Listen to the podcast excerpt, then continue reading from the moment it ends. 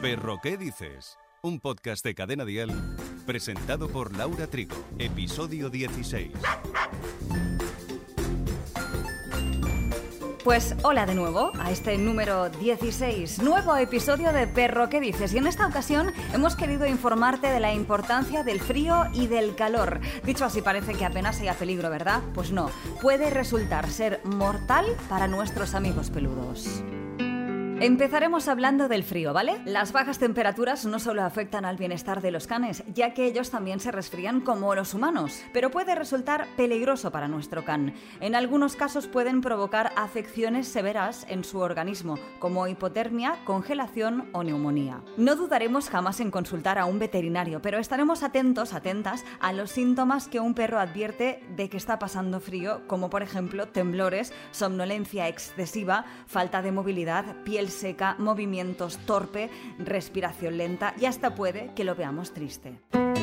Observaremos que se arrincona en las áreas que tienen más calidez. En los cuadros de hipotermia, el perro puede llegar a experimentar congelación que en caso de no tratarse de forma pronta y efectiva puede resultar mortal.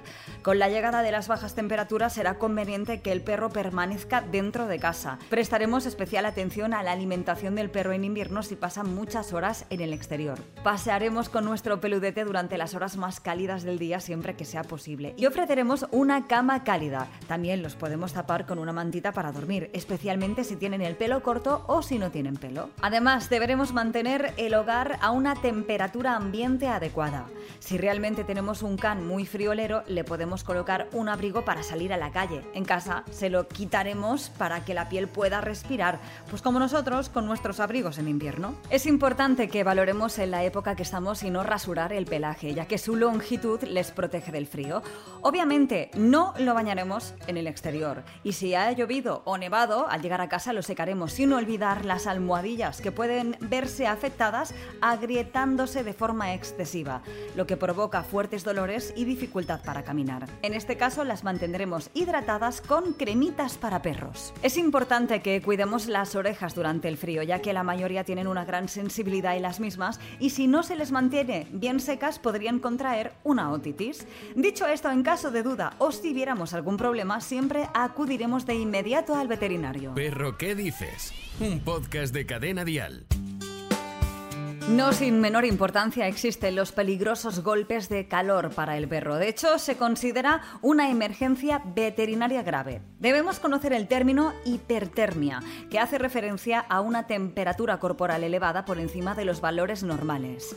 Puede tener distintas causas como el golpe de calor, pero también puede ser considerada la sintomatología secundaria de patologías muy diversas como enfermedades víricas o procesos infecciosos. La hipertermia como respuesta a una enfermedad denominada técnicamente como hipertermia pirogénica se considera un mecanismo de defensa del organismo y es conocida comúnmente como fiebre en el perro. En estos casos nunca debemos automedicar o bajar la temperatura sin prescripción veterinaria. Pero ¿cómo saber si nuestro perro realmente presenta hipertermia? La temperatura corporal del perro se sitúa entre los 38 grados y 39. Superando este rango por encima de los 41, consideraríamos que el perro padece hipertermia y nos encontraríamos ante una emergencia veterinaria. La única forma efectiva y no ningún otro truco de tomar la temperatura a un perro es mediante un termómetro.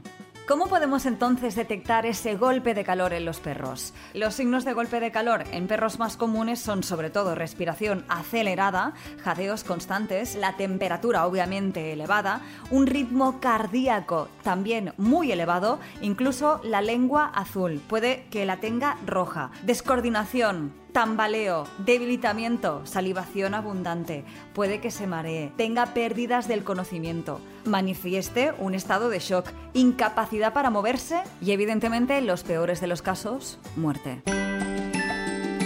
Antes de realizar la visita de emergencia al veterinario, te contamos algunos de los primeros auxilios ante un golpe de calor. Llevaremos al perro a un lugar fresco, sin sol. Podemos colocar un ventilador a baja potencia y refrescarlo muy poco a poco. Podríamos aplicar paños de agua fresca, nunca ni fría ni helada. En el vientre, cabeza, cuello, patas y pecho. En ningún caso se debe tapar al animal o bañarlo. No estaría de más poder humedecer su boca con un spray y tomar la temperatura hasta que baje sobre los 39 grados. Cuando le hayamos ayudado a bajar esa temperatura y sin excusas, visitaremos al veterinario para asegurarnos de que todo esté realmente bien y descartar cualquier daño en su organismo que nosotros obviamente no sabemos y desconocemos. Ahora bien, ¿cómo podemos evitar un golpe de calor en perros? En todo momento debería disponer de agua fresca y limpia. No dejaremos al can dentro de un transportín o coche sin supervisar. Recordaremos que en este tipo de espacios la temperatura puede subir de forma alarmante y repentina. Seguiremos nuestra rutina activa durante las horas más frescas del día. Podemos adquirir una cama refrigerante, útil en estos meses de verano, pero además nos aseguraremos siempre de que el can se pueda refugiar en una zona de sombra, independientemente de dónde nos encontremos. Cuidado, estos son algunos de los consejos sobre el golpe de calor en perros, aunque puede ser necesario consultar con el veterinario en caso de tener un perro cachorro o anciano o con algún problema de salud en concreto o incluso una perra embarazada. El especialista será el que ofrezca pautas para asegurar una buena calidad de vida a nuestro perrete, así como trucos extras para el día a día.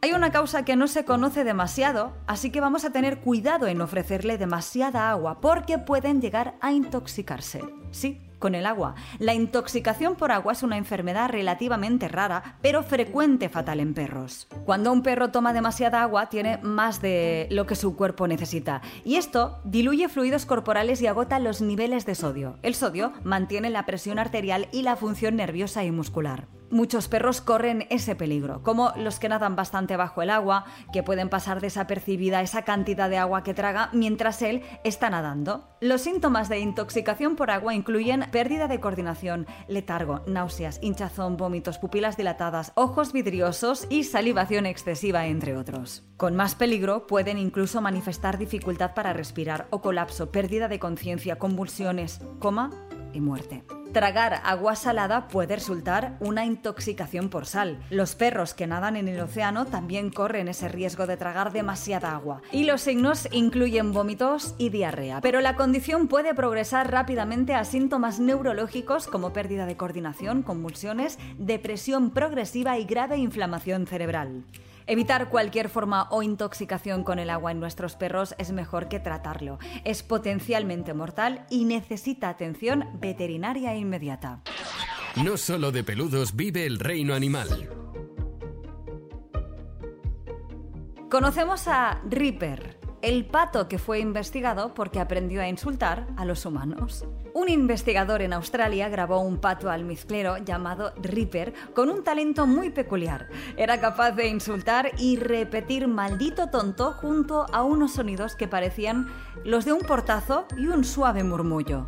En este caso, el pato imitaba los sonidos que aprendió de su cuidador en la Reserva Natural de Tidbinbilla, cerca de Canberra. Estas grabaciones están en la colección nacional de vida silvestre de Australia e incluyen un sonido de portazo, la apertura y el cierre de una puerta de resorte de doble guillotina, un murmullo después del portazo y el más peculiar de todos, la pronunciación de maldito tonto que aprendió de su cuidador. ¿Qué te parece?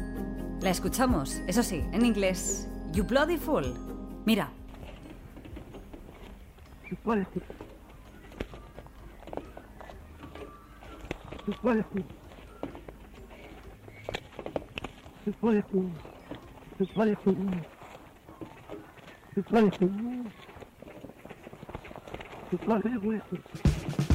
Y la semana que viene, en Perro, ¿qué dices?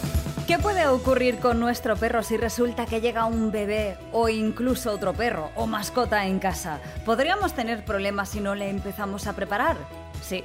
Y por eso te daremos algunos consejos en el próximo episodio para que no tengamos ningún problema y vivamos todos, todas con total armonía. Perro, ¿qué dices? Con Laura Trigo. Suscríbete a nuestro podcast y descubre más programas y contenido exclusivo accediendo a Dial Podcast en cadenadial.com y en la aplicación de Cadena Dial.